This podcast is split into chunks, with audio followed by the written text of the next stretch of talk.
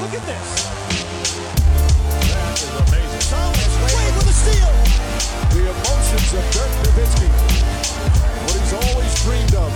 Hoping to have another chance after the bitter loss in 2006. Watch this play.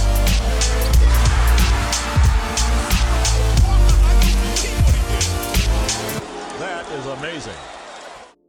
Hallo und willkommen zu Gut Next, dem deutschen Basketball-Podcast im Internet. Mein Name ist André Vogt und ich begrüße euch zur neuen Folge unseres kleinen, aber feinen basketball Heute mit dem Fragen-Podcast am Freitag und der wird präsentiert, wie alles hier im regulären Stream von manscaped.com. Und äh, jeden Monat weise ich auf eine Sache hin, die mit Manscaped an sich äh, relativ wenig zu tun hat. Aber ich freue mich, dass es bei denen auf der Website steht und deswegen ähm, erwähne ich es auch gerne äh, immer mal wieder hier. Auch weil da ich familiär auch ein bisschen vorbelastet bin. Es, es geht, ich sage es ist, es geht um eure Gesundheit ähm, als, als Mann. Es geht um, um Krebs, ja. Das ist was, was äh, vielen Männern, nicht nur fortgeschrittenen Alters, übel mitspielt. Und wir sind ja oft alle so drauf zu sagen, ja, come on, Alter, hier, ne, 100 Kilo Hantelbank, das fickt mich alles nicht an. Ich, ich, bin, ich bin fit. Was soll ich mir da irgend von irgendwem Typen irgendwo was reinstecken lassen mit dem Finger? Ich kann euch nur sagen, macht es. Ne? Und nicht erst, wenn ihr wie ich so Ende 40 seid und dann denkt, okay, so alle zwei Jahre lasse ich mal ein Checkup machen. Macht es auch mal vorher. Ja, denn ist wirklich, wirklich ziemlich egal, welche Altersklasse ähm, ihr mittlerweile erreicht habt. Ähm, das ist für uns alle ein Problem, ne, wenn es dazu kommt, dass man so eine Diagnose bekommt. Und deswegen bin ich froh, dass manscape.com oben äh, auf ihrer im Header da einen Link haben, die Mission. Gut, da geht's dann zur ähm, amerikanischen äh, Hodenkrebs äh, Society. Aber natürlich, ihr seid ja nicht doof, ihr könnt ja auch googeln, wo ihr hingehen könnt oder wo ihr informieren könnt über solche Geschichten, über Männergesundheit, auch wenn nicht November ist. Ähm, aber geht vor allem am besten zu eurem Hausarzt. Lasst euch da abchecken ähm, und einfach mal gucken, ist denn alles in Ordnung? Denn gerade wenn es um Krebs geht, ähm, da gibt es kein zu früh, das Entdecken. Aber es gibt äh, viel, viel zu spät. Von daher macht das auf jeden Fall mal. Gerade jetzt im Sommer, mein Gott, warum denn nicht? Mal hingehen. Man trägt ja eh kurze Hosen, da kann man ja kurz mal unten reinfassen lassen und mal gucken, äh, ob da alles noch okay ist. Ähm, und wenn ihr denkt, ja, kann ich aber auch sonst noch was tun für meine Gesundheit da unten? Gut, ich meine, gewisse Hygiene hilft auch, von daher, Manscaped hat tolle Produkte. Ich will es nicht ewig in die Länge ziehen hier. Manscaped.com, ihr wisst das. Code NEXT20, NEXXT20, kriegt ihr 20% auf alles. Kriegt 30 Tage Geld zurück Garantie und auch noch Free Shipping. Aber wenn ihr heute da nur hingeht, um zu gucken unter unsere Mission, was da so steht, dann freue ich mich auch. Und jetzt geht's zu euren Fragen. Und vielleicht, bevor es losgeht, direkt äh, ein, zwei Infos. Heute ist ja ein ziemlich großer Tag. Eigentlich wollte ich gestern den Fake Trade Podcast äh, aufnehmen, wo ich ähm, einfach mal gucke. Ich habe euch gefragt, habt ihr Trades, die irgendwie realistisch sind? Ähm, dann nehme ich die mit in einem Podcast und diskutiere die.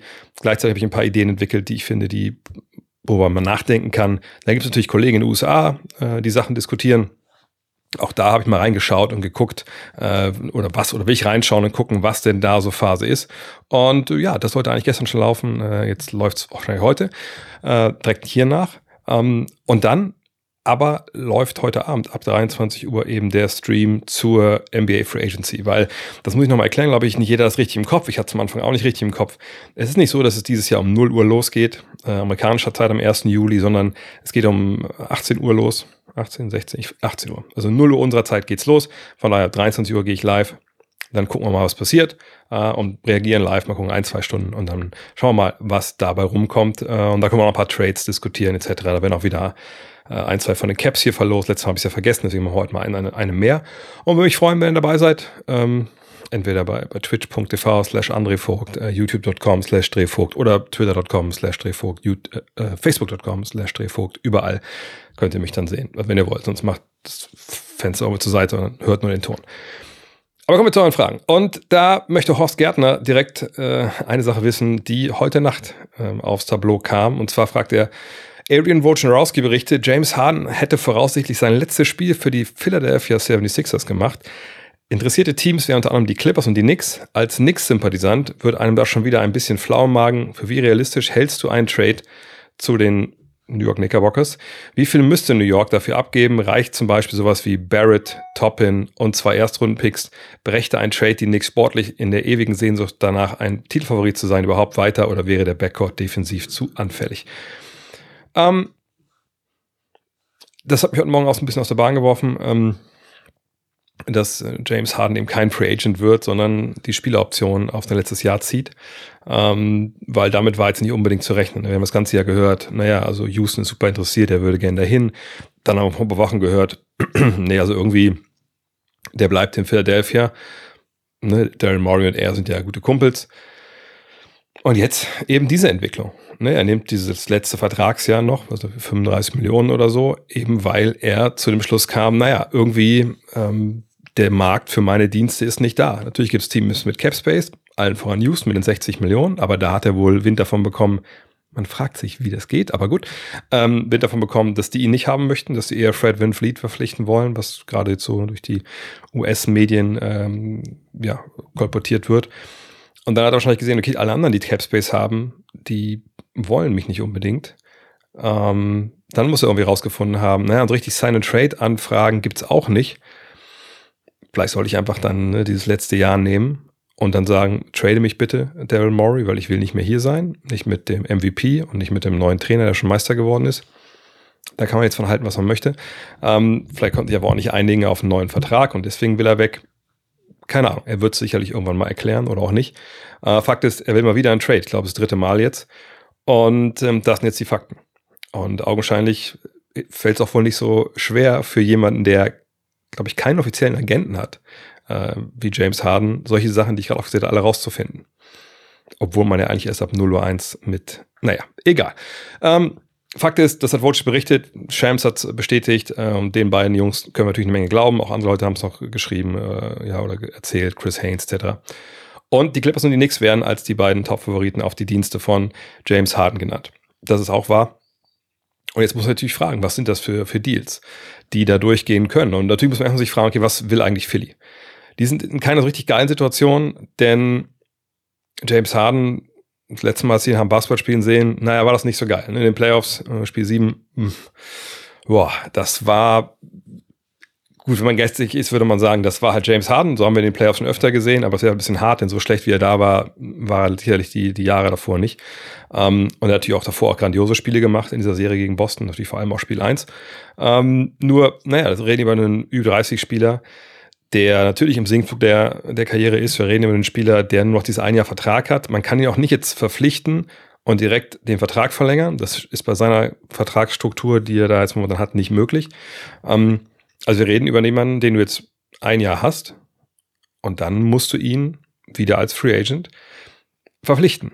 So, ähm, zum neuen Vertrag. Und ich bin mir sicher, wenn man jetzt irgendwie verhandelt hätte, oder wenn die verhandelt haben noch, weil die durften ja reden, ne, Philly und, ähm, und Harden, und man wäre irgendwie auf einen Trichter gekommen, gemeinsam zu sagen, pass auf, dann machen wir zwei Jahre plus eins und dann nicht 40 Millionen, sondern hier 30 ist auch okay oder so. Ich glaube, dann hätten wir die ganze Situation jetzt nicht. Von daher, die sind irgendwie nicht zusammengekommen und jetzt will er irgendwie weg. Vielleicht will er wirklich auch weg, weil er gesagt hat, okay, äh, der neue Coach, der setzt so ein bisschen mehr auf Defense und ist auch so einer, der gerne mal einem auch, äh, ja, klarer, klar sagt, was er von einem erwartet. Das ist er vielleicht auch nicht mehr gewohnt, ehrlich gesagt. Ähm, der gute, der gute James Harden. Vielleicht will er einfach auch nicht mehr spielen mit einem dominanten Center wie Joel Embiid. Vielleicht will er so spielen wie in Spiel 1 der Celtics-Serie, weil, wo er dann Embiid nicht dabei war. Wir wissen es alles nicht. Wir sollen wissen, er will weg. So. Und ähm, wenn jetzt wirklich die Clippers und die Knicks da die Frontrunner sind, dann fragt man sich natürlich, okay, was will Daryl Morey von denen denn haben? Was kann er überhaupt fordern für einen Spieler? Wie gesagt, relativ alt, zuletzt nicht wirklich super abgeliefert. Also klar, wenn er jetzt, was ich Derek White wäre, dann würde keiner was sagen. Aber dadurch, dass er nun mal James Harden ist und dann in so einem Spiel so ein Ei legt, zum wiederholten Male, dann sagt man natürlich, okay, also ist dir das Geld überhaupt wert? Denn dafür kriegst du ja die Kohle. Für die reguläre Saison kriegt jemand wie James Harden das Geld nicht. Er kriegt sie für diese Serien. So. Ähm, und äh, da man nur ein Jahr hat, das ist eine dritte Trade-Forderung, was in fünf Jahren war oder so, oder vier Jahren, drei Jahren, ich bin an dem Punkt, wo ich auch sage, also ähnlich wie bei Kyrie Irving, ich würde den einfach nicht gerne in meiner Mannschaft haben wollen. Äh, vor allem nicht für ein größeres finanzielles Commitment, was man ja wahrscheinlich braucht, um, um ihn dann zu holen. Nach der Saison.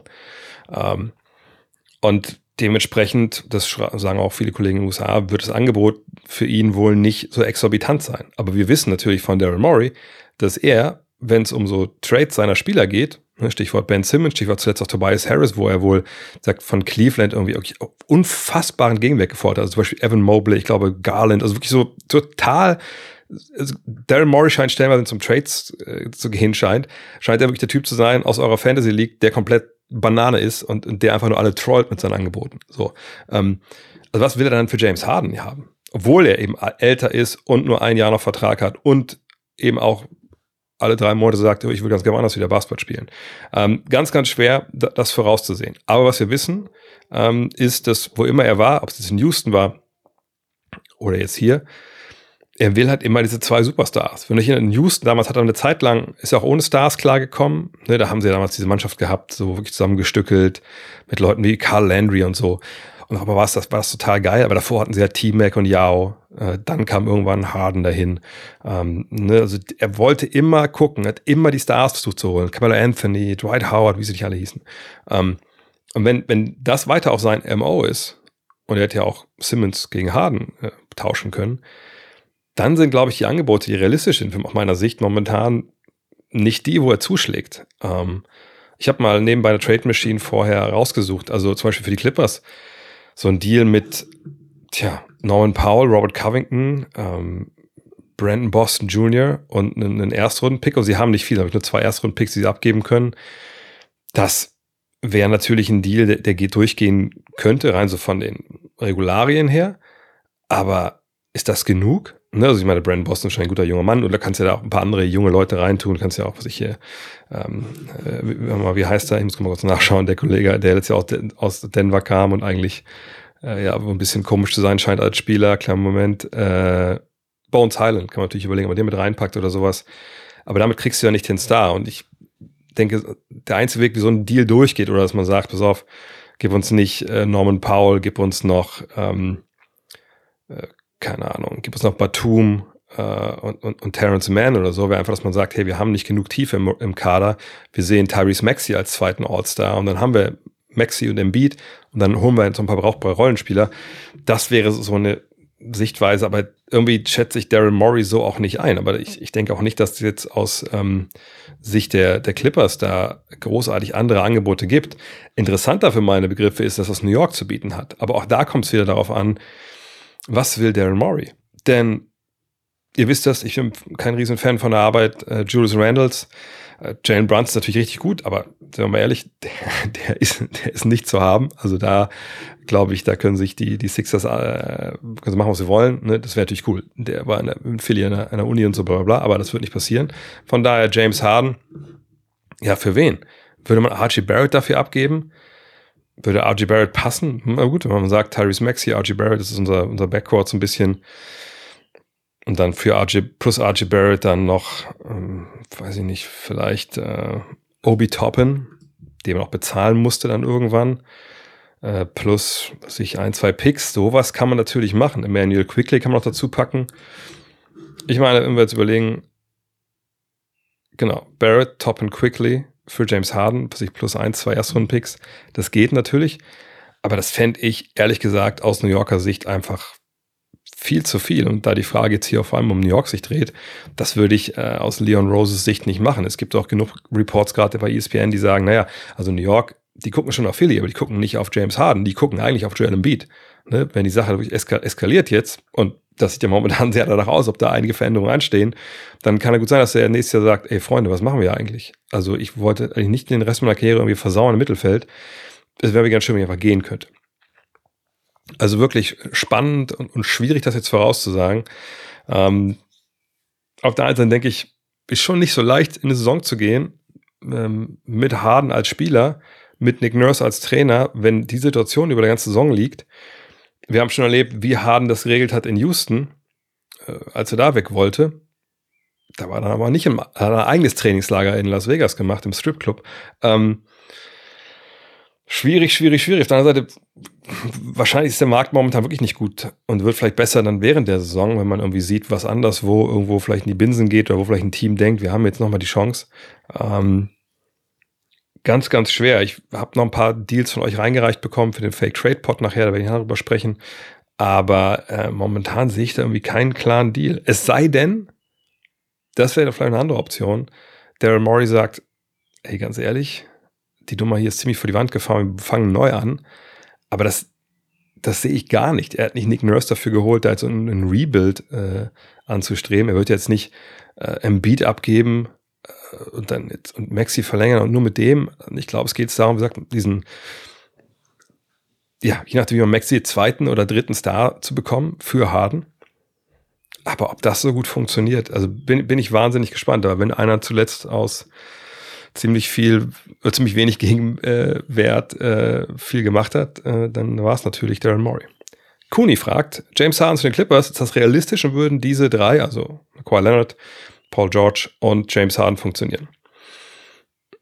Also ich denke, dass es natürlich schon drei Spieler sind, die natürlich tolle Qualität haben, äh, die auch so bisschen ähnlich sind, so von, von der Größe. Haben jetzt keinen Point Guard und keinen Center zum Beispiel, sondern alles Außenspieler.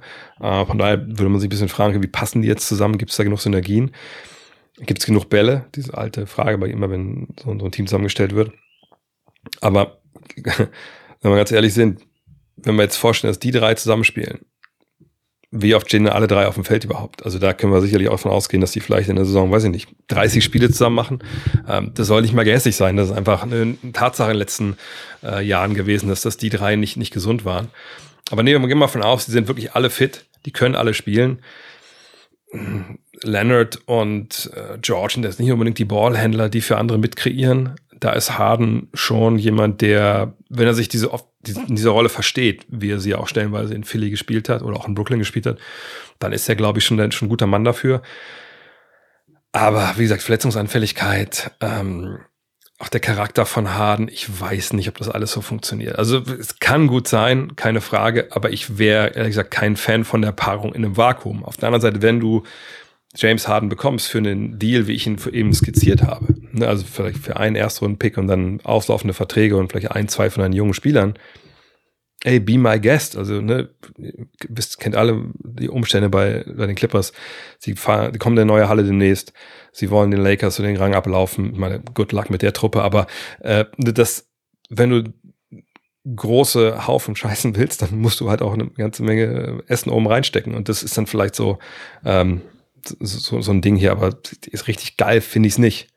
Aber die Tatsache, dass sie Eric Gordon haben gehen lassen, äh, weist vielleicht ein bisschen darauf hin, dass da was geplant ist. Nur, wie gesagt, ich glaube nicht, dass das Paket reicht. Und jetzt ein drittes Team dazu zu holen, weiß ich nicht. Und dann kann man auch denken, okay, dann geht halt Paul George nach äh, Philadelphia und James Harden kommt hierher. Der ist aus der Gegend da auch ich meine, Paul George würde natürlich eigentlich so rein vom Spielertyp sehr, sehr gut Tyrese Maxey und Jalen Beat passen. Aber, äh, wie gesagt, würde der Maury den holen, der auch so verletzungsanfällig ist und auch schon ein bisschen älter, ähm, glaube ich ehrlich gesagt nicht. Und wenn du dann Paul George gegen James Harden eintauscht, ist eventuell ein bisschen passiger so von der Position, äh, die er spielt, äh, neben Cole Leonard. Aber alles in allem verlierst du da defensiv doch einiges. Ähm, ich, ich, wie gesagt, ich bin da auch ehrlich gesagt kein Fan von. Just Mark, und jetzt kommen wir weg von James Harden, fragt, letzte Saison, vergangene Saison, die Jazz mit Mitchell und Gobert, diese Saison die Wizards mit Beal, Porzingis und Kuzma. Wo wir zu sagen müssen, Kuzma ist ja noch nicht weg. Äh, welches Team könnte das nächste sein, das den kompletten Blow-up liefert und alles verscherbelt? Ja, äh, wie gesagt, müssen abfassen, was mit Kuzma passiert, aber äh, ich glaube, gehen alle davon aus, dass er nicht mehr in Washington ist, wenn dann falls heute Nacht es schon losgeht, dann ähm, auf der anderen Seite hat Harrison Barnes gerade verlängert in Sacramento, wenn ich es richtig gesehen habe. Also ist er vielleicht doch dann die, die, der Ersatz für sich selbst dann und kommt doch nicht Kuzma. Da bin ich sehr gespannt. Ähm, aber natürlich, glaube ich, das Team, wo wir alle drauf schauen, sind die äh, Chicago Bulls. Mit Zach Levine, mit DeMar Rosen, mit Leuten wie Alex Caruso. Ähm, das sind alles brauchbare Jungs. Nikola Vucevic haben sie jetzt verlängert, aber das heißt ja nicht, dass sie eben nicht nochmal neu anfangen. Es kann sein, dass sie den dann traden im Dezember irgendwann perspektivisch. Ähm, von daher, äh, ja, Chicago wäre wär da für mich so die Antwort. Ich überlege, ob ich noch irgendwen vergesse.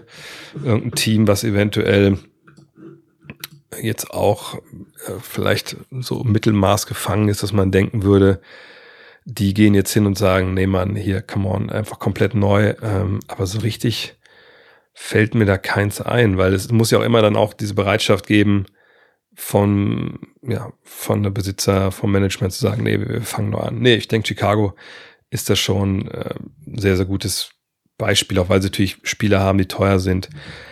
Aber auch nicht so der Markt da ist, ehrlich gesagt. Und irgendwie dünkt mir auch, als ob die das nicht, nicht machen. Ähm, aber Chicago wäre dann mein Pick, ehrlich gesagt. Äh, was müsste bei den Sixers und Grizzlies noch passieren, um Titelfavorit zu werden? fragt Susanne Böhler. Na gut, Sixers haben wir gerade schon skizziert, die müssen einfach. Also erstmal, Sixers habe ich waren letzter Titelfavorit, Mitfavorit.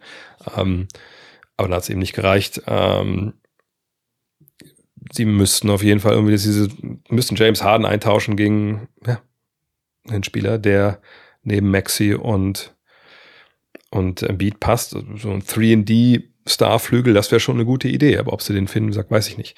Die Grizzlies, gut, vergangenes Jahr waren sie ja sehr, sehr verletzt auf den großen Positionen. Ich, nach wie vor denke ich, dass sie äh, eventuell in Lakers sogar gewonnen hätten, wenn dann äh, Steven Adams oder Brandon Clark oder beide dabei gewesen wären.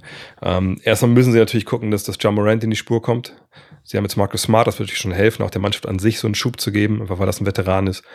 Ähm, sonst fällt mir da jetzt ehrlich gesagt gar nicht so viel ein, was die Grizzlies angeht. Also ich glaube, so ein Team, wir hatten es ja auch im, im Free Agency Preview Podcast, der, äh, das ist ein Team, was eigentlich ziemlich set ist. Äh, die sollen, die werden sicherlich auch ein bisschen schauen, was geht, so rechts und links, wenn irgendwie doch mal ein Star oder so bereit ist, woanders hinzugehen. Aber ähm, nee, ich denke, die sind gut und ich würde sogar sagen, sind schon auf einem Level, wo man sich vorstellen kann, dass sie die Conference Finals erreichen, ohne dass man sich großartig jetzt irgendwelche Sachen in die Tasche lügen, lügen muss. Und das ist für mich die Definition von einem, äh, von einem Titelfavoriten oder Mitfavoriten, sagen wir es mal so. Vielleicht muss einfach mal ein Jump aufhören, mit Waffen rumzuspielen. Das ist vielleicht der erste Schritt. Ähm, Max Knappe fragt, gibt es einen realistischen Trade für Chris Paul oder bleibt er safe diese Saison bei den Warriors? Könnt ihr mir gut vorstellen, dass ein Team im Rebuild seinen Vertrag gerne nehmen würde? Chicago vielleicht. Ähm, ich denke nicht, dass es einen Trade gibt, der, der irgendwo realistisch ist, weil, nehmen wir das Beispiel Chicago. Wenn die wirklich sagen würde, wir reißen alles ein. Also, was ist denn der Vorteil zu sagen, ey, was ich, ihr kriegt Zach Levine, ich, das geht von der Kohle, glaube ich, nicht, weil er zu viel Geld verdient. Aber sagen wir mal, ihr kriegt Zach Levine, wir kriegen Chris Paul und nächstes Jahr können wir den entlassen und wir sparen das Geld. Damit hast du eigentlich nicht wirklich was gewonnen. Das wäre also ein ziemlicher Katastrophentrade für Chicago. Äh, der Mar Rosen, du sagst, gut, der hat noch ein Jahr Vertrag, aber wir wollen jetzt loswerden und wir holen uns halt dafür einen, der auch, wo der Vertrag auch endet. Das macht gar keinen Sinn. Also, ne, dieses reine Traden für Spieler, die einfach einen ausreichenden Vertrag haben oder so, das kann natürlich punktuell in bestimmten Situationen kann das von Vorteil sein, eben wenn du wirklich Geld sparen willst, wenn du knallhart das Salary Cap freiräumen willst. Aber gerade beim Spieler wie, wie, wie Zach Levine, du willst ja Gegenwert haben. Also eine, junge Spieler, Picks, irgendwas in der Richtung, das kriegst du ja nicht. So. Ähm, und ein Neuaufbau, der scheitert nicht an 30 Millionen. Versteht ihr, was ich meine? Ähm, natürlich, wenn ich wie jetzt in, den Wizards, ich entscheide, wir fangen jetzt neu an. wir sind seit Jahren jetzt im Mittelmaß, ist viel schlecht gelaufen und wir müssten dieses Sommer sogar noch Geld drauflegen, um halt das Mittelmaß weiter zu finanzieren und Fuß mal zu halten. Wir fangen mal neu an. Okay, aber die haben ja zum Beispiel, die haben ja selbst Chris Paul nicht getradet für nichts. Die haben Jordan Poole geholt. Entweder ist das jetzt einer, den sie rehabilitieren können, oder das ist jemand, den sie weiterschicken können, demnächst nochmal irgendwann, weil er, weil er ihm zeigt, dass er, dass er besser ist, als er letztes Jahr in Golden State war.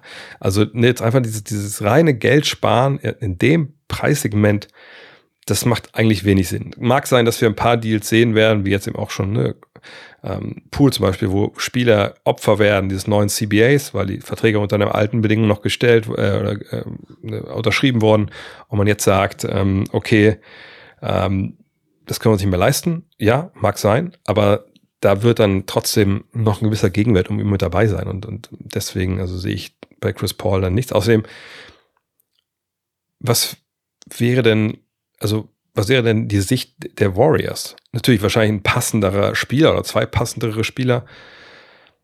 Aber das schon gute Spieler sein. Die, findest du dann, glaube ich, auch nicht unbedingt, wie gesagt, für Chris Paul. Also warum soll denn eine Mannschaft brauchbare Spieler abgeben, die für dich selber wahrscheinlich kein Problem sind. Und die, die Warriors wollen sicherlich auch nicht Verträge aufnehmen, die zwei, drei Jahre noch laufen, weil sie eben dieses in zwei Jahren quasi diesen, diesen Cut-Off haben, wo wahrscheinlich der Neuaufbau endgültig beginnt. Also nein, das macht eigentlich keinen Sinn. CP3 wird da spielen, da bin ich mir ziemlich, ziemlich, sicher.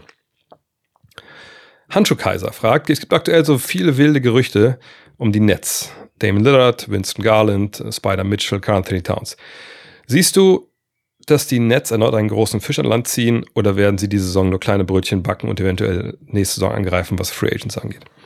Ich weiß ehrlich gesagt gar nicht, wer nächstes Jahr Free Agent ist. Ähm, das ist auch mittlerweile von Jahr zu Jahr zu schauen, so ein bisschen ja, also natürlich lohnt es sich das im Blick zu haben, irgendwie. Auf der anderen Seite, wenn ihr überlegt, vor ein paar Jahren war mal äh, Antetokounmpo eigentlich dran und gedacht, oh, guck mal, Antetokounmpo, da die Teams, der alles spart Geld dafür und dann verlängert er seinen Vertrag ein Jahr vorher und du stehst da und denkst, ja, wofür haben wir eigentlich Geld gespart? Also man soll das schon im Blick haben, aber so richtig Free Agency, ich sag mit diesen Verlängerungen, die es jetzt immer wieder gibt, ich mal guck, wer dieses Jahr Free Agent ist, da sehen wir doch, ne, wo die Problematik so ein bisschen ist. Die, die Free Agents werden, sind die, wo es auch Probleme gibt. So, wo man nicht sagt, klar, verlängern wir den. Sonst wäre auch zum Beispiel ein Kyrie Irving gar nicht äh, auf dem Markt gelandet. So. Ähm, dass die, die Nets immer wieder genannt werden, glaube ich, auf Twitter, und ich weiß nicht, ob die Gerüchte jetzt von Journalisten kommen oder von Fans, hat natürlich mehrere Gründe. Zum einen haben sie die History, ne, zweimal Superteam zusammengebaut, beide Mal hm, nicht so gut gelaufen. Dann ist es so, dass sie kein Interesse daran haben, eigentlich schlecht zu sein, weil die eigenen Picks alle weg sind, ne, eben durch die Trades. Ähm, und dann ist es so, sie haben eine Mannschaft, die eigentlich nicht so richtig zusammenpassen scheint, ne, mit vielen Flügeln, die gut sind, nur noch ein paar Altlasten, die vor dem Trade schon da waren, Leute, die viel Geld verdienen, etc. pp. Und man denkt sich, okay, also ne, einen, ähm, Joe Harris, ne, Spencer Dinwiddie, keine Ahnung, wie man noch mit reinpacken will, vielleicht sogar Nick Claxton oder so. Das ist ja schönes Gegenpaket für irgendeinen Star vielleicht. Warum, warum macht man das nicht? Naja, aber wenn wir jetzt mal sehen, welche Namen hier genannt werden. Damon Lillard ja gut, also Dame Lillard und Michael Bridges, also was gewinnst du denn mit den beiden, wenn man davon ausgehen muss, dass du dafür einen Leute wegschickst? Wahrscheinlich nicht wirklich irgendwas. Spider Mitchell ist gerade und Garland, also Spider ist gerade nach Cleveland gekommen. Gut, keine Ahnung, ob die jetzt auf Schluss kommen. Das Guard Pairing passt nicht, müssen es mal neu machen. Okay, aber sind die dann besser, wenn die ne, die genannten Netzspieler bekommen und eben nicht, nicht Michael Bridges? Äh, weiß ich nicht. Carl Anthony Towns, okay, aber dann müssten sie ja Draft-Picks dahin schicken, die sie da bekommen haben, ähm, jetzt durch den Kevin Durant Trade. Aber dann sind sie ja so Draft-Pick-mäßig wieder in, in, einer ziemlichen Scheißsituation. Ähm, ich, ehrlich gesagt, glaube ich nicht, dass da irgendwas äh, am, am Köcheln ist. Die werden sicherlich proaktiv sein. Ich würde am ehesten noch gucken, was mit Cam Johnson ist, sign Trade oder so. Ähm, aber ich kann mir ehrlich gesagt nicht vorstellen, dass das dass Brooklyn da jetzt so in die Vollen geht. Ich meine, klar, wenn du was war der Deal für, für Dame Lillard, wenn du, ähm, sagt, Dinwiddie, Harris plus X, äh, plus ein, zwei Picks irgendwie da für Dame ausgeben kannst? Okay, ja, dann denke ich, macht das vielleicht sogar Sinn. Das ist kein großer Gegenwert, ne? Die, die, mit den beiden Spielern planst du dann ja eh nicht mehr. Aber ich weiß nicht, ob das genug ist für, für, für Portland im Endeffekt. Ähm, also von den ganzen Namen sehe ich wahrscheinlich Dame Lillard als, als ähm, den realistischen an. Joshua Oehmen fragt, wie hoch siehst du die Chancen, dass Victor Wembanyama Rookie of the Year wird? Obwohl er ja als größtes Talent seit langem gilt, sehen zum Beispiel Wetteranbieter die Chancen nur bei 60, 70 Prozent. Wie hoch ist die Verletzungsgefahr bei dem Körperbau und der hohen Belastung durch die vielen Spiele? Naja, also reden wir mal über Blake Griffins Körper. Hat da irgendwer gesagt, bevor er angefangen hat äh, zu spielen, oh, also mit dem Körper wird schwierig, bestimmt wird er sich verletzen.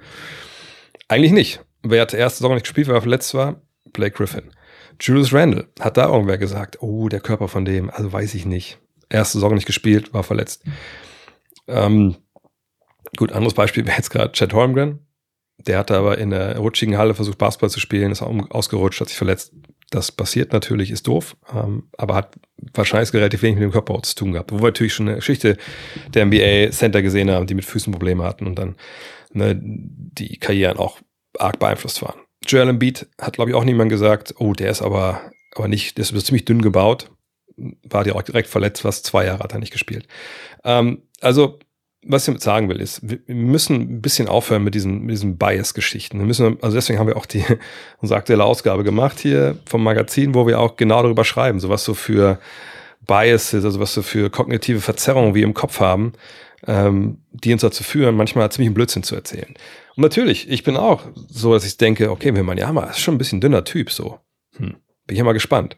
Auf der anderen Seite, ich habe das Glück, jedes Jahr NBA-Spieler aus nächster Nähe zu sehen. Und jetzt mal ganz ehrlich, das sind natürlich alles durchtrainierte Jungs und die haben natürlich auch Power, aber macht man nicht den Fehler zu denken, dass das jedes NBA-Team da einen Center hat mit 120 oder 30 Kilo, der halt so alles wegbuffen kann. Das ist auch nicht so. Ne, da ist Nikola Jokic schon eine ziemliche Ausnahme und Joel bei Embiid.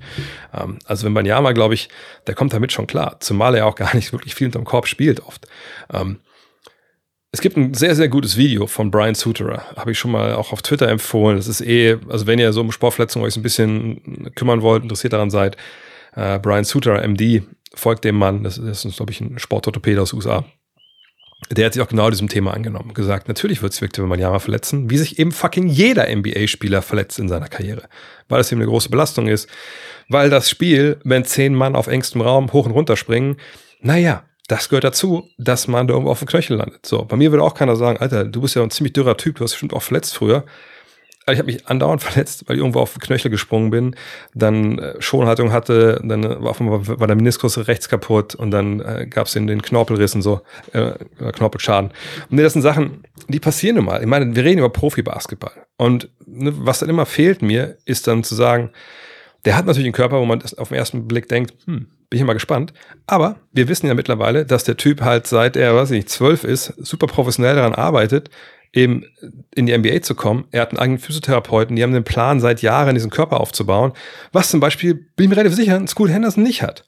Und nur weil der zwei Köpfe kleiner ist, warum soll der nicht äh, sich muskulär auf einmal krass Probleme haben, äh, wenn euch ein Pod äh, oder ein Interview erinnert mit hier Simon Eden bei uns noch in der Ausgabe, äh, der erzählt ja auch ein paar Geschichten äh, ne, von, von Spielern, die einfach dann nicht gut beraten sind, äh, nicht gut ne, körperlich ja auch aufgebaut werden und, und dann hakt's halt daran. Also löst euch ein bisschen von dem Bias. Ich weiß, sobald jetzt irgendwas passiert in der ersten Saison, bei man ja mal sagen alle, oh, guck dir das doch mal an. So, ne?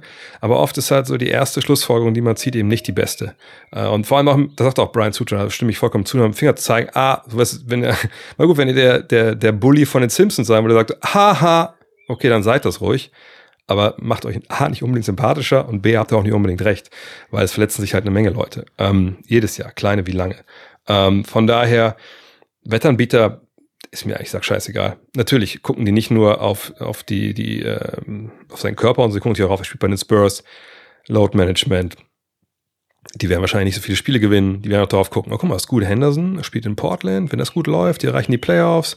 Da gibt's mehr, vielleicht Stimmen auch für den ne, da kommen so viele Sachen zusammen. Ähm, für mich ist er der klare Favorit auf den ähm, Rookie des Jahres. Auch wenn er sicherlich, wenn er nicht 20 und 10 auflegt, eine Menge Menschen enttäuschen werden, die einfach komplett, komplett außerhalb dieses Universums sind mit ihren Erwartungen. Ähm, aber ich bin mir relativ sicher, wenn nichts Katastrophales passiert, das kann immer passieren, das kann jedem von denen passieren, auch Brandon Miller und, wie sie alle heißen, dann denke ich, dass Victor Wembanyama äh, Rookie of the Year wird. Doch. Joe Barry fragt, bei allen Trade-Basteleien frage ich mich, warum ein Trade Rudy Gobert für Tim Hardaway Jr., Reggie Bullock plus X nicht in Erwägung gezogen wird. Gobert wäre zwar immer noch ein mehr als überbezahlter Bigman bei den Mavs, aber neben Luca und Curry doch genau der Bigman, den man vom Profil her benötigt. Rebounds, Blocks, Ringschutz und ähm, ja, rollt zu bringen ab. Und die T-Wolves oder die Wolves könnten auf der Center-Position abspecken und das schwer fehlgeschlagene Experiment begraben, Mund abwischen und weiter. Da könnte sogar Carl Anthony Towns noch wertvoll bei den Wolves bleiben. Was denkst du? Alles komplett utopisch oder wird über solche Basteleien in Dallas nachgedacht? Ich denke, das ist super utopisch, weil das ja äh, Minnesota nie im Leben machen sollte. Also warum sollte Minnesota das machen? Wenn so ein Deal durchgehen würde, könnte der General Manager Minnesota also wahrscheinlich A, am nächsten Tag beim Arbeitsamt äh, vorstellig werden, äh, um zu gucken, ob es einen anderen Job für ihn gibt. Und dann können auch gleichzeitig umschulen, weil er nie wieder in diesem Leben in der NBA arbeiten würde. Weil das ja, also aus mehreren Blickwinkeln einfach eine Katastrophe wäre. Also zum einen natürlich im Hinblick darauf, dass du Rudy Gobert für teuer Draft-Picks geholt hast dann nach einem Jahr abzugeben für dieses Paket, was, wenn wir mal, also, also was soll plus X zum Beispiel sein? Also eine vier Erstrunden-Picks werden es nicht sein. Die haben die, die Mavs nicht. Ähm, Außerdem müsste ja auch ein bisschen was dazukommen an, an, an Gehältern. Aber ich, ich wüsste ehrlich gesagt nicht, ich gucke mal kurz nebenbei die Trade Machine, weil das ist, das ist so far out für mich, dieser Deal, dass ich mir ehrlich gesagt gar nicht vorstellen kann, wie der jetzt äh, irgendwie durchgehen soll, äh, dass es auch nur halbwegs, also zu, mit zwei Teams. Wir mal, drei Teams kann man die auch mal zuholen, aber äh, drei Team-Trades sind einfach wahnsinnig schwer. So sagen wir mal, Hardaway mit seinen 17,8 Millionen kommt dazu, äh, Buller kommt dazu. So, dann sind wir auf jeden Fall noch Ach so, das würde sogar funktionieren. Wie soll das funktionieren? Liegen die unterm Cap? Ich verstehe gerade nicht, wieso das funktioniert, ehrlich gesagt. Ähm, 27 und 41? Vielleicht ist die Trade Machine auch gerade kaputt. Keine Ahnung. Äh, aber jedenfalls, da muss irgendwas dazu. Also wahrscheinlich müsste man dann noch Maxi Kleber dazu packen und, und Josh Green oder sowas. Sowas in der Art. Das wäre dann vielleicht eine Idee, eventuell, aber das wäre ja viel zu teuer für einen Big Man, der natürlich dir die Qualitäten, die, die in der Frage auch schon drinstellen, äh, genannt, die genannt werden, bringt, aber genauso bringt er dir viele andere Sachen eigentlich nicht, die du brauchst. Ähm, nein, äh, ich denke sicher, dass der Name Gobert, viele andere Namen auch, auf der Tagesordnung steht, dass man nochmal angerufen hat mal guckt hat, wie, was ist der denen eigentlich wert. Weil natürlich die Idee immer ist, hey, wir hauen den Gegner oder den Gegner, wir hauen den Konkurrenten da um, um die, äh, übers Ohr und kaufen billig halt äh, irgendwie eine Aktie, die im Keller ist und danach steigt die wieder. Aber wie gesagt, ich wüsste ehrlich gesagt nicht von Utahs Seite aus, was Danny A, äh, von Seite, von äh, Minnesota Seite aus, was die da realistisch äh, von Dallas haben wollen, ehrlich gesagt. Niklas fragt, wie schätzt du den Wert von einem Distanzschützen wie Utah Watanabe ein? Siehst du den Fit bei den Magic?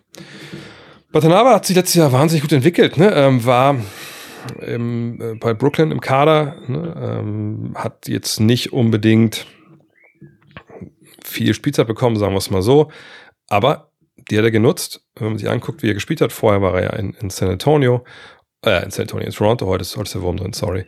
Ähm, und hat da schon mal 2021 40% seiner Dreier getroffen, dann war es in der vorvergangenen Saison ein bisschen weniger. Aber letztes Jahr 44,4% bei 2,3 Versuchen in 58 Partien, 16 Minuten pro Spiel, das war sogar auch ein äh, Career High. Von daher, ich, ja, das ist halt ein Mann, den kannst du bringen, ne, auf Small Forward, Power Forward, Stretch hier den Floor ist jetzt vielleicht nicht unbedingt ähm, sag ich mal, der beste Verteidiger, den du hinstellen kannst, aber sicherlich auch niemand, der total negativ auffällt. Aber jetzt zu den Magic. Gut, natürlich, gute Leute brauchst du immer auf der Position, aber das wäre jetzt sicherlich niemand, der äh, da ganz so auf der Tagesordnung steht. Ähm, auch weil sie jetzt auch gedraftet haben auf der Position. Aber Watanabe würde ich mich wundern, wenn er irgendwo billig unterkommt und dann aber vielleicht eine, seinen Vertrag überperformt. Das, das kann ich mir gut vorstellen, ja. Haben die NBA-Teams nur drei Wochen Zeit, um als Mannschaft zum Saisonstart gemeinsam zu arbeiten? Oder gibt es ähnlich wie in der NFL Minicamps vorab? Einige Spieler haben jetzt seit fast drei Monaten frei. Ab wann starten diese mit gemeinsamen Workouts? Ja, ich hätte die Frage schon halb auf Twitter beantwortet. Ich dachte mir, vielleicht fragen sich das ja viele von euch. Ähm, es gibt einen, einen Trainingscamp-Start, wie jedes Jahr, das ist offiziell. Da ne, laufen die Teams ein. Ähm, dann gibt es den Media Day. Dann äh, ne, macht man Fotos, dann werden die ganzen Promos auch aufgenommen, die ihr dann immer seht auf den, auf den Würfeln und so, auf den Videowürfeln in den Pausen. Und dann äh, wird trainiert, dann gibt's Trainingslager. So. Ähm, das geht dann, sagt drei Wochen und dann geht's halt los. Schon. Also sehr, sehr kurz, aber sehr intensiv.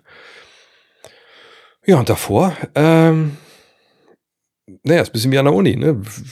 Du hast ein Semester, dann, zumindest das bei uns in der Sportschule damals so, dass ein Semester, dann ist sind Semesterferien, irgendwann kommen die Prüfungen. Und was du aber vom Ende Semester bis zur Prüfung machst, nun, das äh, ist ja dir selber belastend. Du bist ja erwachsen genug als Student, dich dann in Form zu bringen, sage ich mal, also rein äh, kognitiv, mental, äh, um diese Prüfung zu bestehen. Hoffentlich.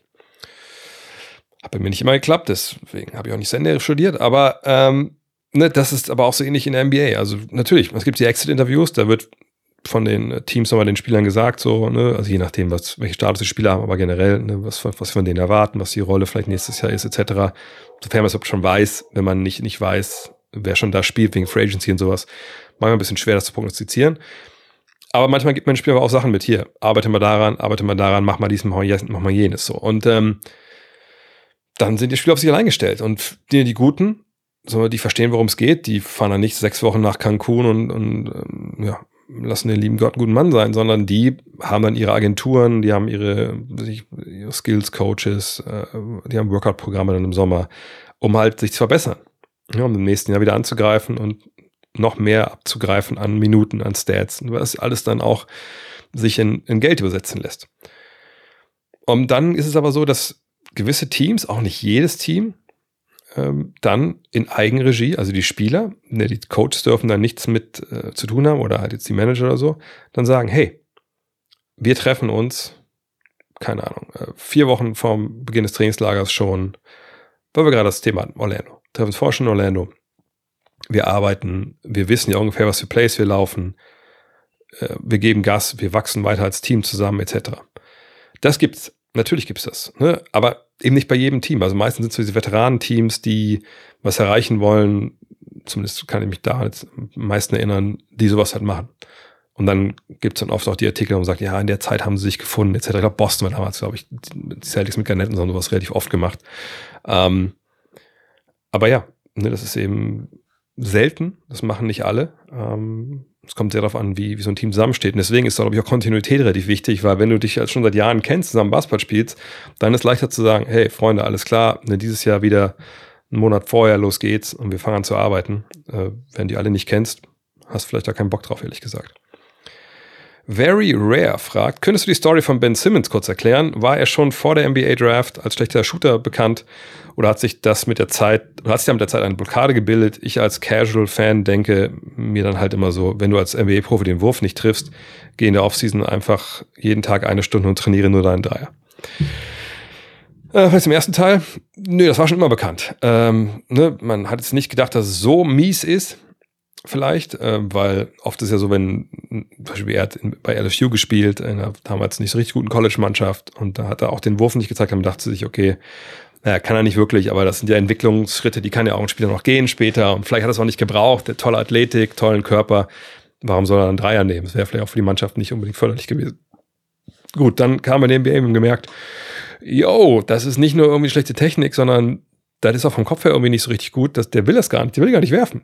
Ja, und dann gibt es ja diese Story, dass er ne, als Kind äh, seine Dumme Hand gewechselt hat, etc. Und das sind dann so Red Flags, die da hochgehen. Naja, und jetzt sind wir da im Punkt, wo wir sind, ne, wo ja viel, viel mehr am Argen liegt als nur jetzt der Wurf. Was jetzt dieses Training angeht, naja, wenn es so leicht wäre, dann würde es ja jeder machen. Ne, das ist ja genau, als wenn ich sagen würde, ähm, Moment mal, du kannst keine Freistöße direkt verwandeln aus 25 Meter in der Bundesliga. Alter, dann stelle ich halt einen Sommer mal hin und schieße einfach mit so einer Mauer auf dem Pappkameraden, die du reinziehst, einfach mal 100.000 Mal aufs Tor, dann schaffst du das schon. Ähm, ne, das ist einfach nicht so. Ne, so, so einen Wurf sich anzutrainieren, guckt der Shaq und seine Freiwürfe zum Beispiel an. Ähm, ne, das ist, oder, ne, also egal, es gibt, es gibt tausend Spieler in der NBA, die richtig geil waren, aber alle irgendwie eine krasse Schwäche hatten und viele von denen hatten eben auch den Wurf als Schwäche. Ähm, und das geht dann bis zu einem Punkt, dann geht es nicht weiter. Und man muss auch sagen, wenn du ein gewisses Alter erreicht hast, ist es wahnsinnig schwer, so Bewegungsmuster noch so abzurufen äh, oder so zu festigen, dass es besser geht. Ne? Und viel besser geht. Klar gibt es Geschichten mit Jason Kidd, der es über die Jahre halt dann geschafft hat, sich dann einen tollen Wurf anzueignen, zumindest aus dem, aus dem Stand. Ähm, aber es sind, sind klar die Ausnahmen, Leuten, denen das gelingt.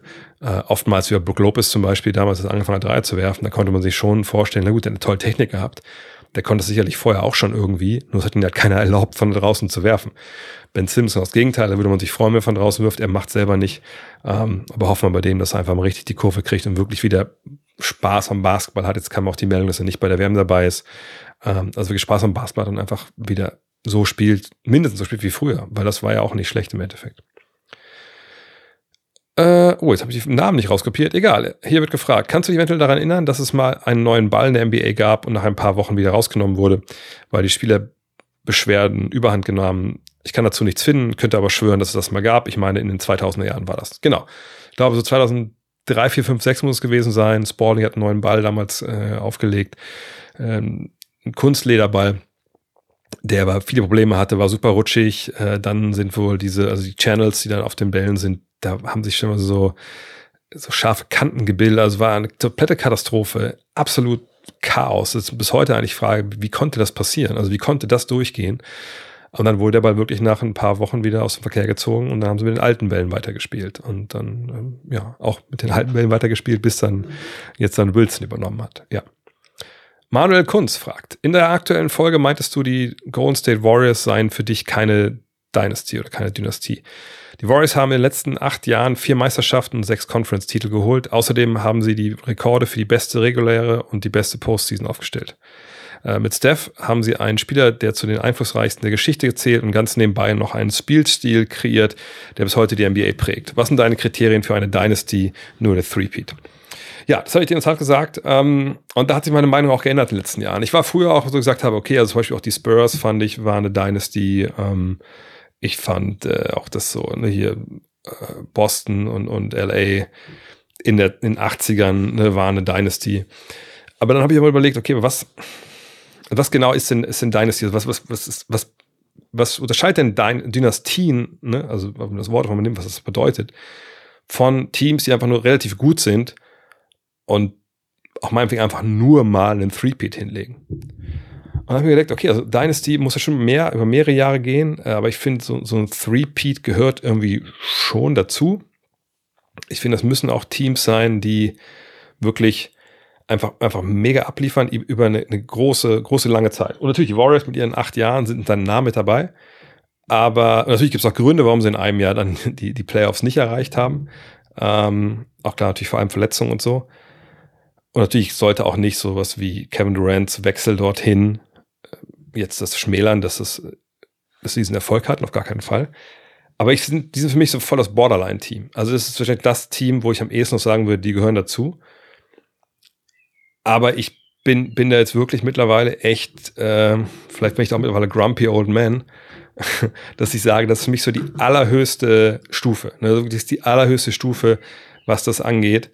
Und ähm, ich habe sie genau an der Grenze, aber ich würde momentan sagen, einfach dann doch nicht, weil sie eben auch ja, zwei Finals verloren haben. Äh, gut, eins auch wegen Verletzungen, ne? 2019 in die Raptors, 2016, äh, ähm, ja, einfach weil sie auch ein bisschen zu doof waren, aber weil LeBron einfach auch wahnsinnig gut war. Ähm, von daher, gesagt, sind Borderline für mich, aber für mich eigentlich die einzigen Dynastien, die ich momentan halt äh, sehe in der NBA, wo ich, wo ich wirklich sage, ja, man, die sind wirklich über jeden Zweifel erhaben. Das sind die, die Minneapolis Lakers aus den ersten Jahren. Ne? Das äh, war einfach krass, wie die abgeliefert haben, da mit den fünf Titeln in sechs Jahren, ähm, einfach nur um es ganz runterzubrechen. Dann, klar, die äh, Celtics in den 60ern, das war eine Dominanz, die haben wir so noch nicht erlebt, und werden wir, glaube ich, nicht mehr erleben. Und dann die Bulls mit den, den sechs Titeln in, in, in acht Jahren, ne, wo eben auch dann Jordan äh, zumindest einen Playoffs fehlt, aber sag mal so, äh, das zweite Jahr hat er die ganze Saison eigentlich nicht gespielt, dass sie da nicht Meister geworden sind, war eigentlich auch klar. Ähm, und danach gibt es eben so viele, zum Beispiel Lakers jetzt mit den Three-Peats, nehme ich auch nicht mit rein als, als Dynasty, weil es dann ein bisschen zu, zu wenig ist, in Anführungszeichen. Es ist halt tolle Erfolge, aber ich sag wirklich, das ist so dieses, dieses allerhöchste Level und das reserviere ich dann halt für, für, ja, für diese Top-Teams. Und wenn wir sehen, diese vier Titel, die auch die äh, Warriors gewonnen haben. Der erst 2015, dann 2016 Finals verloren, 17, 18 den Titel gewonnen, 2019 Finals verloren, dann, wie gesagt, die zwei Jahre, wo, wo nichts geht und dann dieser Titel 22. Das ist eben auch, ne, so 18 und 22 ist auch sehr weit auseinander. Also von daher, wenn sie die ganzen Jahre noch in die, in die Finals gekommen wären, vielleicht mal Titel rechts, links gewonnen hätten, dann würde ich da mit mir reden lassen. Aber jetzt, und ich sage nicht, dass jetzt das totaler blödsinniger Take ist zu sagen, die sind in Dynasty. Aber wie gesagt, für mich sind sie da total borderline und eben, weil da so viel Platz auch da zwischen den, den beiden letzten Titeln lag, schaffen sie für mich den Cutter nicht. Kenny Paus fragt, wie wertest du die Karriere von Rajon Rondo? Zwar wurde er zweimal Champion mit jeweils relevanter Beteiligung, war viermal All-Star, einmal im All-NBA, viermal All-Defensive, führte dreimal die Liga in Assists pro Spiel an. Dennoch wird er nicht so recht als Star seiner Generation mit Hall of Fame-Chancen wahrgenommen. Wieso? Wer, wer nimmt ihn denn nicht äh, mit Hall of Fame-Chancen wahr? Also wie wenig muss man denn Ahnung haben vom Basketball und von der Hall of Fame, dass man sagt, der hat da keine Chance drauf. Also für mich ist es eigentlich äh, ein ziemlicher No-Brainer, dass er in die Hall of Fame aufgenommen wird. Sicherlich nicht in seinem ersten Jahr, wenn er eligible ist, aber wenn wir sehen, wer ja in den letzten Jahren in die Hall of Fame aufgenommen wurde, also da müsste der gute Rajon Rondo, und vielleicht hat er das auch getan, keine Ahnung, müsste ja schon vielen Leuten auf die Füße getreten sein, äh, damit er nicht gewählt wird. Äh, und der ist jemand, streitbarer Typ, ne? Ich habe den ja auch mal lange interviewen dürfen, damals fürs äh, Red Bulletin, Red Bull Magazin.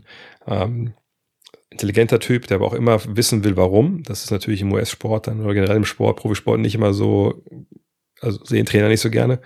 Aber natürlich, das, die, das, was hier steht, auch in der Frage schon, das spricht ja vollkommen für sich. Also wenn wir darüber nachdenken, ob Vince Carter oder ähm, Tracy McGrady äh, Hall of Famer sind, also sorry, dann müssen wir natürlich über Roger Rondo auch darüber reden. War er jetzt der, so ein Scorer, wie die beiden, ich genannt habe? Natürlich nicht. Ne? Aber wir reden ja auch nicht über die Scoring Hall of Fame, wir reden über die Basketball Hall of Fame. Und ähm, er war eben vielleicht zu sehr verliebt in, in Assists. Und da waren ja auch viele so, sag ich mal, soll ich das nennen, jetzt leere Assists dabei. Also Assists, wo der einfach dann nochmal den Ball gepasst hat, nur um den Assist zu bekommen. was ja auch irgendwo okay ist. Ne? Man muss ja auch vielleicht dann so ein paar Kollegen irgendwie noch rechts und links äh, glücklich halten mit den Bällen als Point Guard, aber da war schon ein bisschen, bisschen viel bei ihm. Dann natürlich de, dann zwischendurch die Karriere so ein bisschen schwierig verlaufen, ne? wollte nicht faulen lassen, weil der Freiwurf nicht getroffen hat und so. Hat nie den Wurf dazu geholt. Wie schon immer gesagt, ist auch nicht so leicht. Ähm, ist streitbarer Typ. Aber dann ja auch noch mit den Lakers in der Bubble gewonnen.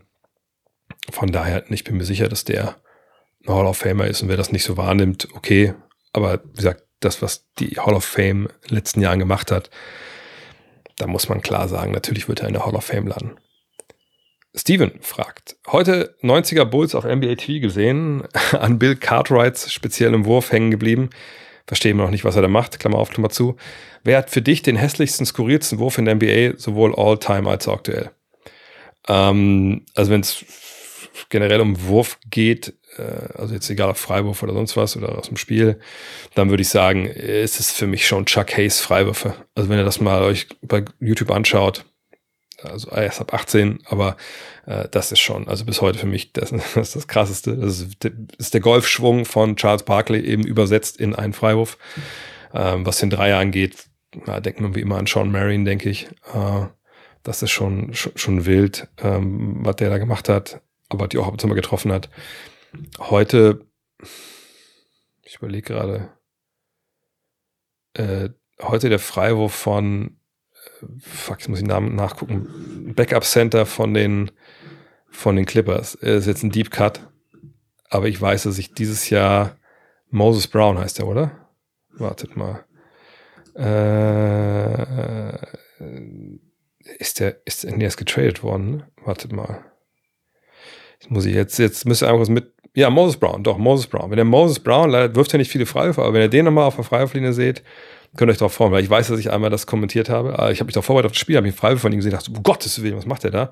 Und dann dachte die ganze Zeit, bitte, bitte, bitte zeigt das im Spiel, dann wurde er nicht gefault. Äh, aber das würde ich sagen, ist der skurrilste Wurf momentan. Äh, ansonsten fällt mir echt keiner ein. Auch ist auch nicht mehr so, dass wie früher in den 80ern hatten wir noch viele Jungs, die haben irgendwie so sich so eine eigene Technik ange, angeeignet als Kids und haben das dann durchgezogen bis in die Pros. So World Be Free mit seinem Dreihand am Kopf und so. Oder generell Werfen am Kopf. Ähm, oder auch Larry Bird oder sowas. Das sehen wir heute nicht mehr, weil natürlich die Ausbildung Jugendlicher auch viel weiter ist und es einfach viel mehr so gestreamlined wurde letzten Jahre. Tony Horn fragt, laut, Basket News hat Luis und Linde demnächst Workouts mit drei verschiedenen NBA-Teams und plant sogar Summer League mit den Phoenix Suns zu spielen. Vor gar nicht allzu langer Zeit meintest du ja, dass er für dich zu dem Kreis an Jungs gehört, die NBA-Potenzial besitzen. Wenn du eine Liste von vier Teams schreiben könntest, welches denkst du hätte ernsthaft Minuten für ihn? Das Skillset, das er mitbringt, gepaart mit der Euroleague-Erfahrung für Alba Berlin, sind Dinge, die er anderen Spielern auf seiner Position auf jeden Fall voraus hat. Kommt dir auf die Spieler an. Ne? Also gibt natürlich auch noch eine Menge Spieler, die das, was er kann, also Athletik und Dreierwerfen, besser können in der NBA, aber das, ähm, da muss man sehen, wer für ihn sich interessiert. Aber ja, ich habe das vor ein paar Jahren schon mal gesagt, dass ich weiß, wusste, dass die NBA auch schon damals einen Blick auf äh, Luis Olinde geworfen hat und das halt immer auch um den Dreier ging. Also ich glaube, körperlich sicherlich wollten die sehen, dass es ein bisschen vorwärts geht. Da muss man sagen, es ist vorwärts gegangen. Und der Dreier zuletzt, da hatte ich mich selber ein bisschen überrascht, äh, verjagt für ihn, als ich nochmal nachgeguckt habe. In der BBL-Saison über 40 Prozent bei einer guten Frequenz und in der Euroleague 39 Prozent. Also das sind Zahlen, da muss man sagen, gut, viel besser kann es ja auch nicht mehr werden, äh, ehrlich gesagt. Von daher folgerichtig, dass er jetzt diesen Sprung macht. Der wurde ja auch nachnominiert, kommen wir gleich noch zu, für die Nationalmannschaft zum vorläufigen Kader.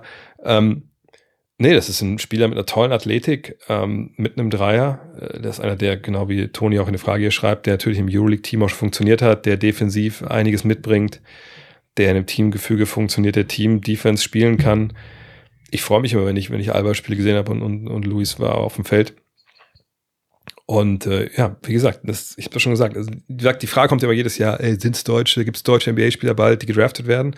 Dann sage ich immer, ja, rede ich nicht drüber, aber ich weiß, dass es deutsche Spieler gibt, die schon äh, Euroleague sonst wo spielen, die NBA spielen könnten. Und da gehört Luis Solini seit Jahren dazu. Aber jetzt natürlich um einiges mehr noch. Ähm, Suns, ich meine, was die Suns, wenn sie wirklich jetzt einladen ins Summer League Team, was ja jetzt gemeldet, vermeldet wurde, dann ist das natürlich genau der Weg, den die Suns gehen müssen. Ne? Sie haben kein Geld für Spieler irgendwie, ne, die etabliert sind in der Liga. Äh, natürlich können sie Minimalverträge irgendwie raus, aber wenn du in der Summer League jemanden findest, der bis durchs Raster gefallen ist, aus welchen Gründen auch immer, weil er nicht so weit war oder nicht die richtigen Skills hatte, aber die dann in Europa gerade Juli gefeilt hat und dieser Spieler hat Lust, den Sprung zu wagen, nach USA, auch vielleicht ohne jetzt einen garantierten Vertrag oder so, dann ist es natürlich genau der Weg, den die Suns gehen sollen. Wenn du da irgendwie so einen, so einen, ja, so einen, Rohdiamanten findest, perfekt. Ne? Und da könnte er wirklich auch auf Minuten kommen.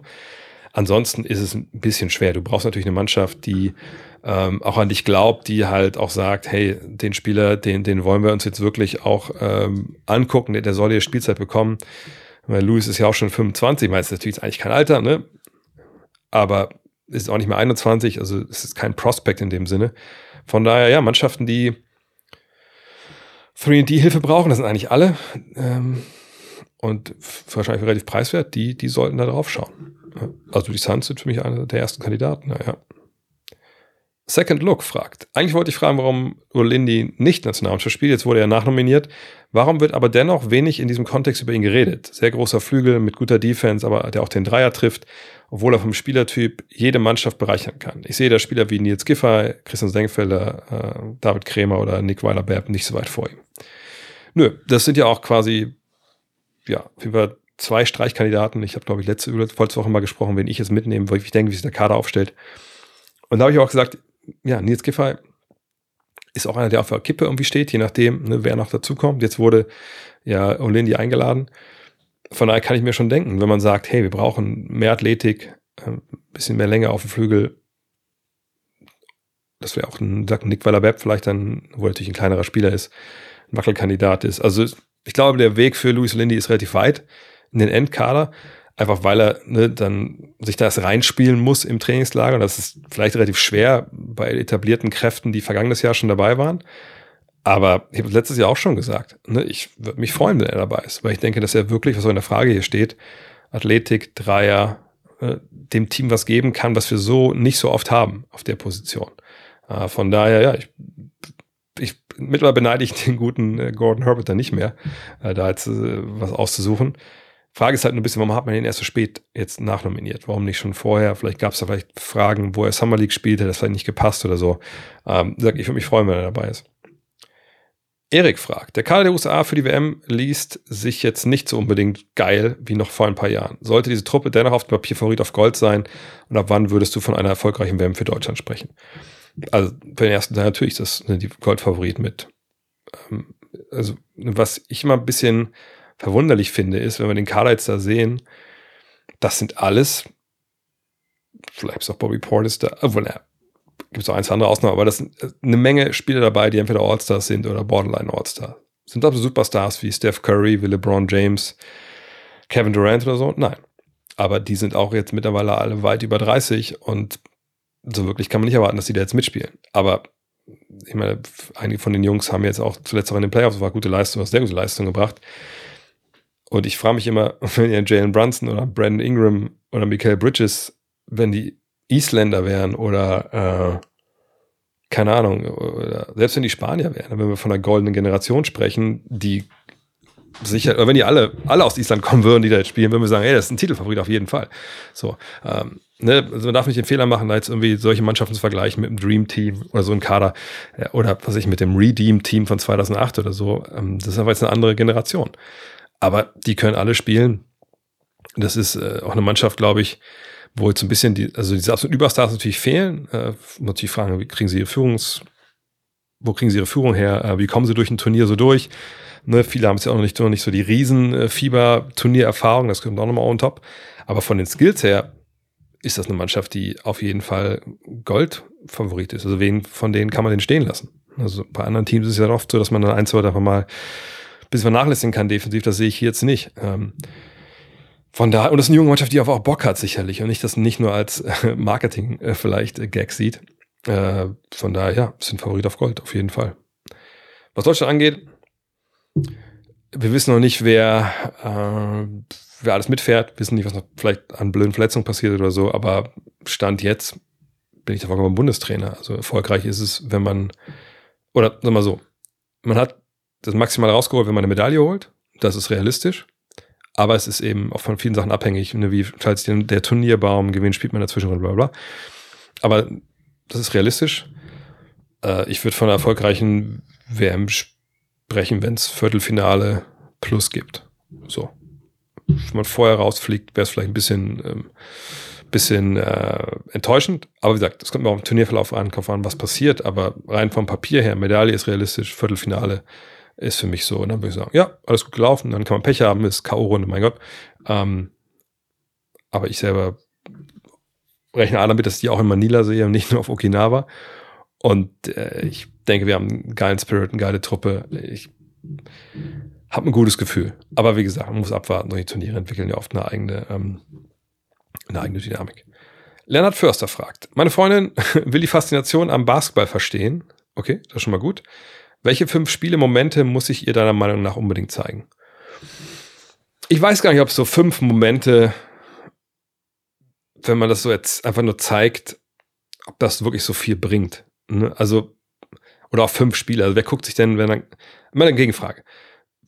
Ich denke, wir sind alle jetzt keine großen Wasserball-Fans. Ich will jetzt nicht für alle sprechen, die zuhören, aber wenn ihr jetzt sagt, also gut, ihr seid interessiert an Wasserball, okay, jetzt gucken wir uns mal fünf Wasserballspiele an. Also ich glaube nicht, dass es einen so mega dann kickt, so. Ähm, oder fünf Handballspiele. Also weiß ich nicht. Ne? Also ich glaube, dass also vor allem es auch nicht live ist und man auch jetzt irgendwie nicht keine Geschichte dahinter kennt. Ich glaube, das ist ein bisschen der falsche Weg. Gerade wenn, wenn es so eins zu eins ist so. Ne, wenn es jetzt generell um was Globales geht, sag ich mal, wie kriegen wir Deutschland im Basketballbereich weiter nach vorne, wie faszinieren wir dann viele junge Menschen. Da geht es natürlich schon über, aber da geht es auch nicht über einzelne Spiele, da geht es auch über eine, wie auch letztes Jahr dann bei der EM, über eine Geschichte, die sich über Wochen, über, über einzelne Wochen entwickelt eine Erfolgswelle und dann mehr Leute wollen wissen und kennen ein bisschen was, lesen was über die, die Teams und oder das Team und die Spieler und dann ist ein Interesse da. Also so würde ich auch in dem Fall vorgehen. Äh, jetzt will ich nicht schamlos Werbung für mein Buch Love This Game machen, aber naja, das Buch, darum, genau darum geht's ja. Warum verliebt man sich in Basketball? Und was ist eigentlich Basketball und warum ist das so cool und, und warum ist das so ein faszinierender Sport? Also das kann ich dir natürlich hier empfehlen. Ähm, ich denke, wenn du sie mit Videos überzeugen musst, dann würde ich ihr wahrscheinlich aber auch kein ganzes Spiel zeigen. Ich würde ihr diese, dieses YouTube-Video äh, zeigen, The Beautiful Game von den San Antonio Spurs von, von, von 2014. Das ist schon mal ein sehr, guter Anfang, dass für mich ja der, der schönste Basketball, der gespielt wurde.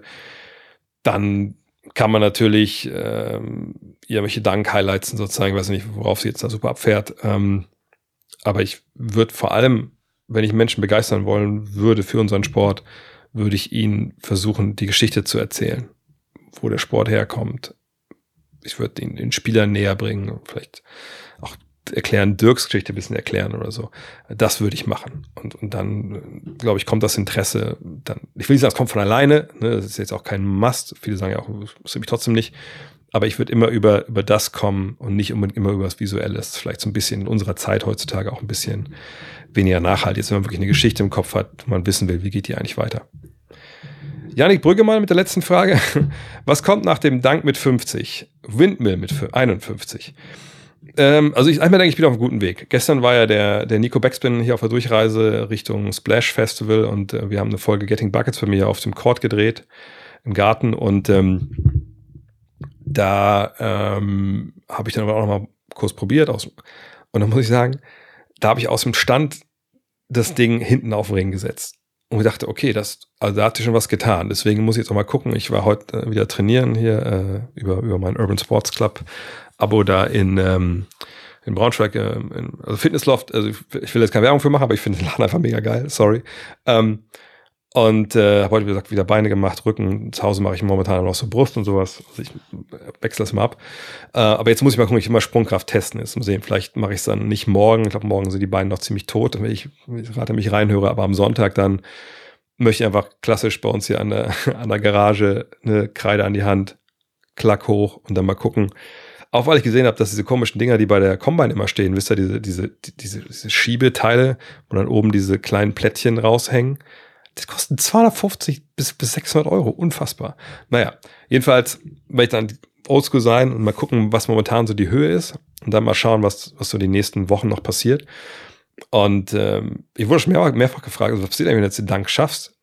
Naja, dann ist es natürlich nicht vorbei. Also ich quäle mich ja jetzt momentan nicht umsonst so äh, und habe jetzt irgendwie auch schon was abgenommen, fünf Kilo oder so. Ähm, sondern ich will natürlich gucken, was irgendwie noch drin ist. Also wenn es jetzt mit einer Hand relativ bald irgendwie geht, vielleicht sogar aus dem Stand mit einer Hand irgendwie geht, das wäre natürlich brutal, weil es aber ein krasser Fortschritt wäre jetzt in kürzester Zeit.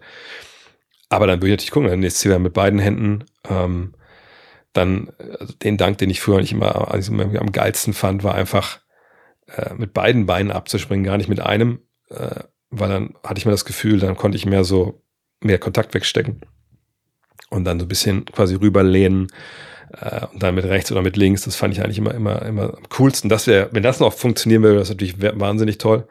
Ähm, ich denke, so Reverse-Sachen sind wahrscheinlich dann eher nicht drin. Die waren früher zwar drin, aber auch nicht geil, wenn ich ehrlich bin, äh, sondern ich war mehr so ne, direkt rein und ohne große Schnörkel in Sachen äh, Motorik.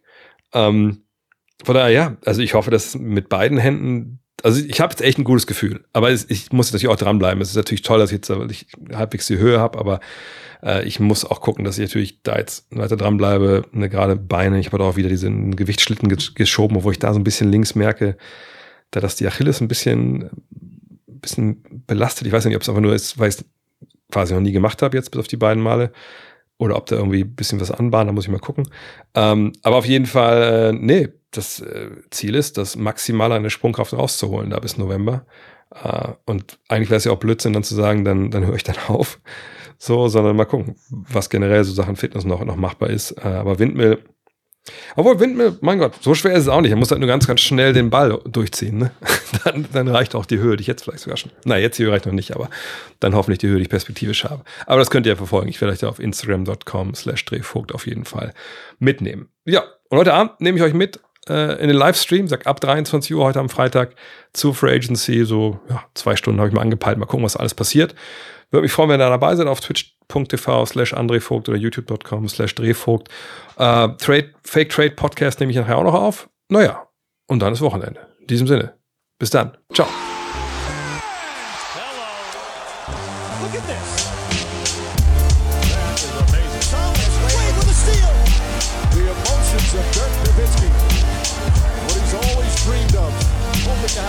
Chance